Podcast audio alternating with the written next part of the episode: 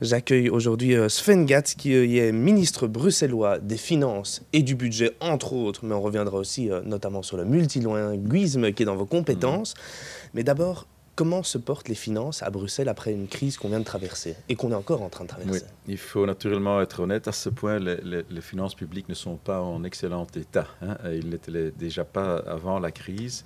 Bon, nous avons dû aider beaucoup de personnes, aussi beaucoup d'entrepreneurs, de, euh, d'indépendants, d'entreprises. Euh, maintenant, il y a toujours avec le budget pluriannuel que j'ai présenté depuis euh, les deux dernières années, donc en perspective, pas seulement pour un an, mais pour la législature, l'objectif d'avoir l'équilibre en 2024 à part, les investissements stratégiques qu'on a pour le moment, on en parlera hein, pour le métro. Mais donc, déjà retourner à l'équilibre en 24, c'est possible, c'est faisable. Ce sera dur. Hein, mais... comment, comment ce sera possible? Il faudra taxer plus non, non, non, non, certainement pas. C'est aussi dans l'accord gouvernemental, euh, il n'y aura pas plus de taxes. Non, il y a en fait trois éléments. Nous comptons quand même sur une relance économique aussi. Et donc là, il y a peut-être de nouveaux, nouveaux revenus, comme on a déjà vu euh, cette année-ci, hein, vis-à-vis de l'année précédente. Euh, les investissements, euh, on peut aussi un peu les étaler, on ne peut pas les, stretcher, euh, mais on peut les étaler. Et en même temps, naturellement, des économies sont faites et devront encore être faites par chaque ministre. Avec cette approche qui est assez classique, mais quand même qui est efficace, on pourra arriver à un équilibre en 2024. Donc pour remettre en ordre les finances, mais reviendra après les élections alors un nouveau débat sur le nouveau budget pluriannuel. Donc on n'est pas encore sorti de l'auberge, c'est clair. On, apprend euh, plus récemment que les lignes de métro, le développement de la ligne de mm. métro Nord euh, va coûter finalement 2,3 milliards d'euros. On parlait euh, initialement de 1,6 milliard. Mm-hmm. Comment est-ce qu'on passe de 1,6 à 2,3 milliards C'est difficile à expliquer. Je n'étais naturellement pas là quand on a mis sur pied le budget initial. Hein, et en général, malheureusement, les investissements coûtent un peu plus que, que prévu. Bon, il y a naturellement les matières premières et tout ça qui est beaucoup plus cher euh, actuellement, mais ça, n'explique pas tout. Euh, disons que une fois qu'on est parti, naturellement, pour un bon projet, parce que c'est un projet ambitieux pour la ville, une nouvelle ligne de métro, hein, euh, il, faut, il faut continuer d'une façon ou d'une autre. Et donc là, nous allons voir comment nous pourrons, parce que pour le moment, une grande partie des dépenses métro, investissement métro, est hors budget. On, pouvait le faire pendant une courte période avec les, les, taux d'intérêt assez bas. Mais maintenant, il faut voir, et j'ai lancé le débat d'ailleurs euh, il y a quelques semaines, à partir de 24-25, comment on intègre cela aussi dans le, budget.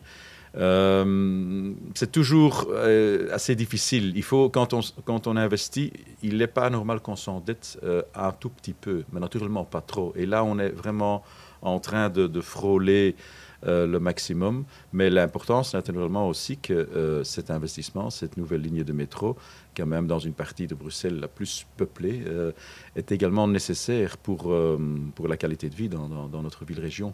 Mais est-ce que du coup, cette augmentation du coût du développement du métro va avoir un impact soit sur les Bruxellois, soit à un moment donné, peut-être sur le ticket du métro?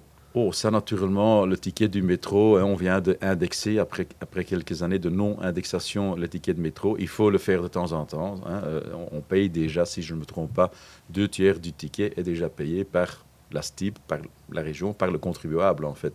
Et donc, il y a un tiers qu'il faut vraiment payer en tant que tel. Donc là, oui. Euh, mais pour moi, l'augmentation de, d'autres ou de nouvelles taxes n'est pas à l'ordre du jour, certainement pas cette législature-ci et probablement pas les législatures euh, qui suivront. Donc il faudra voir comment, avec des économies dans d'autres portefeuilles. Euh, Par exemple, est-ce que vous avez des exemples concrets? Comment est-ce qu'on va pouvoir diminuer les dépenses au niveau régional? Écoutez, euh, on peut avoir un débat sur la région et les communes, hein, mais ça, ça n'aboutira pas directement. Mais bon, on va le commencer maintenant avec les États généraux, avec des grands débats. Ça peut aider à certaines économies. Mais naturellement, il euh, n'y a pas de miracle. En fait, euh, on, me dit souvent, oui, mais les, économies linéaires, hein, moins 2, moins, moins 5% des portefeuilles euh, ministériels, ce n'est pas un choix politique. Ça avère quand même toujours être la méthode la plus efficace ou bien on fait des choix zero base, mais on prend 18 mois et on n'est pas encore tout à fait prêt, parce qu'il faut toujours prendre des décisions. Votre priorité ne sera pas nécessairement la mienne ou celle de quelqu'un d'un PS ou de Groen ou Écolo, et donc la discussion est éternelle.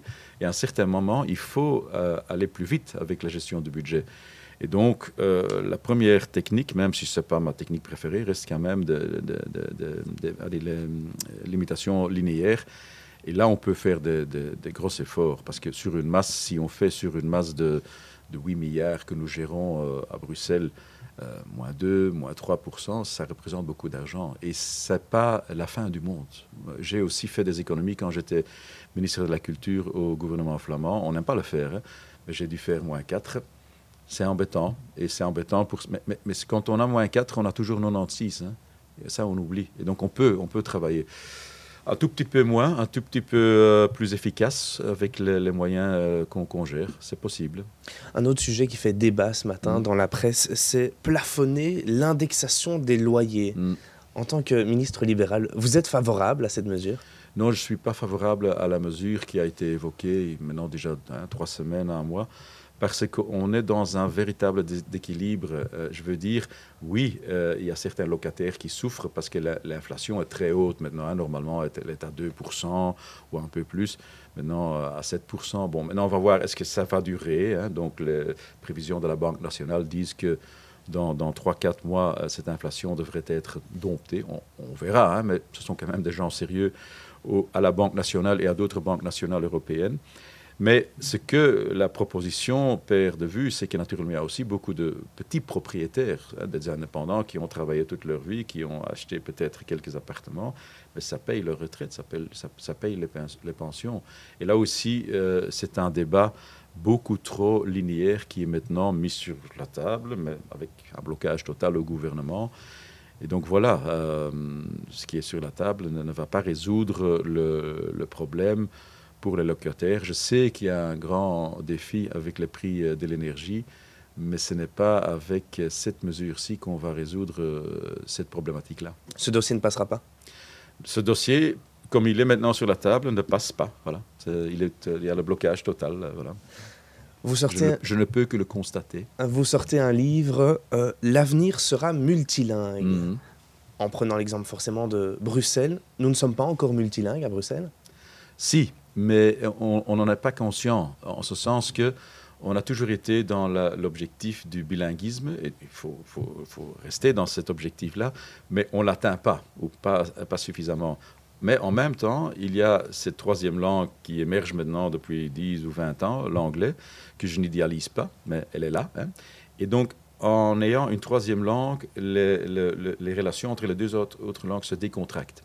Et puis, il y a beaucoup d'autres langues qui sont parlées, hein, euh, que ce soit l'arabe ou l'italien ou le, turc ou l'espagnol.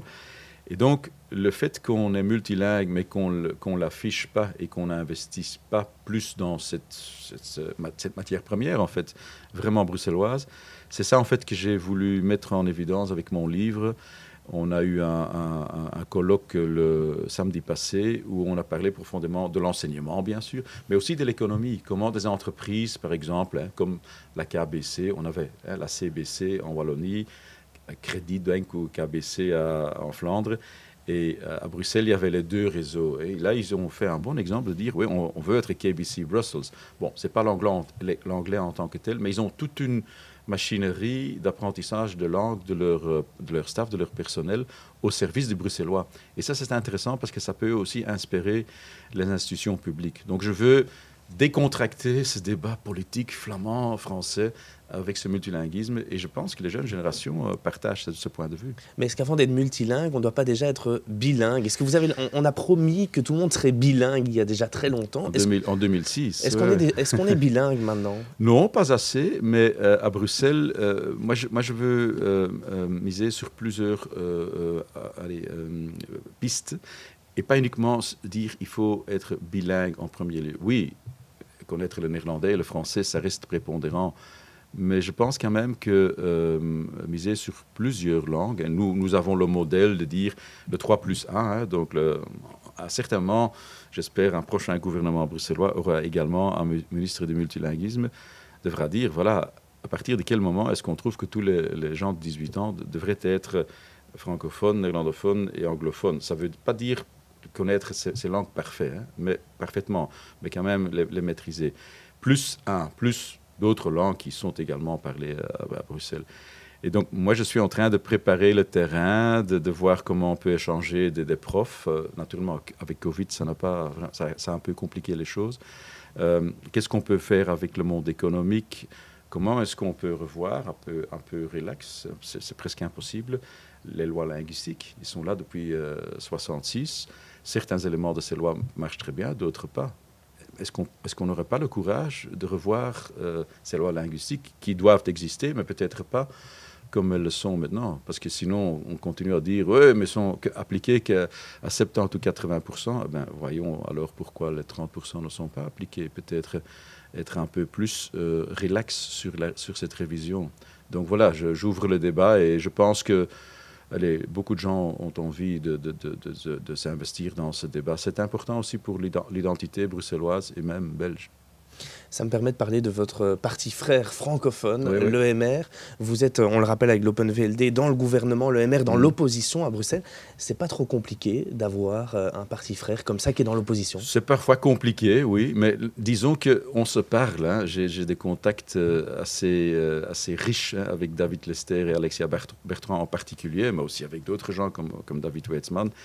Et on se parle. Et naturellement, quand Alexia fait ses critiques sur le budget, c'est normal, elle doit pouvoir le faire parce que ça nous donne aussi une discussion au-delà de l'opposition de la majorité pour dire, OK, mais comment est-ce qu'on pourrait quand même euh, trouver de nouvelles pistes pour maîtriser ce budget? Ce n'est qu'un exemple. Et donc voilà, oui, ce serait naturellement beaucoup plus euh, facile et on va travailler dans ce sens, de se retrouver ensemble, pas dans l'opposition dans deux, trois ans, mais dans, la majorité.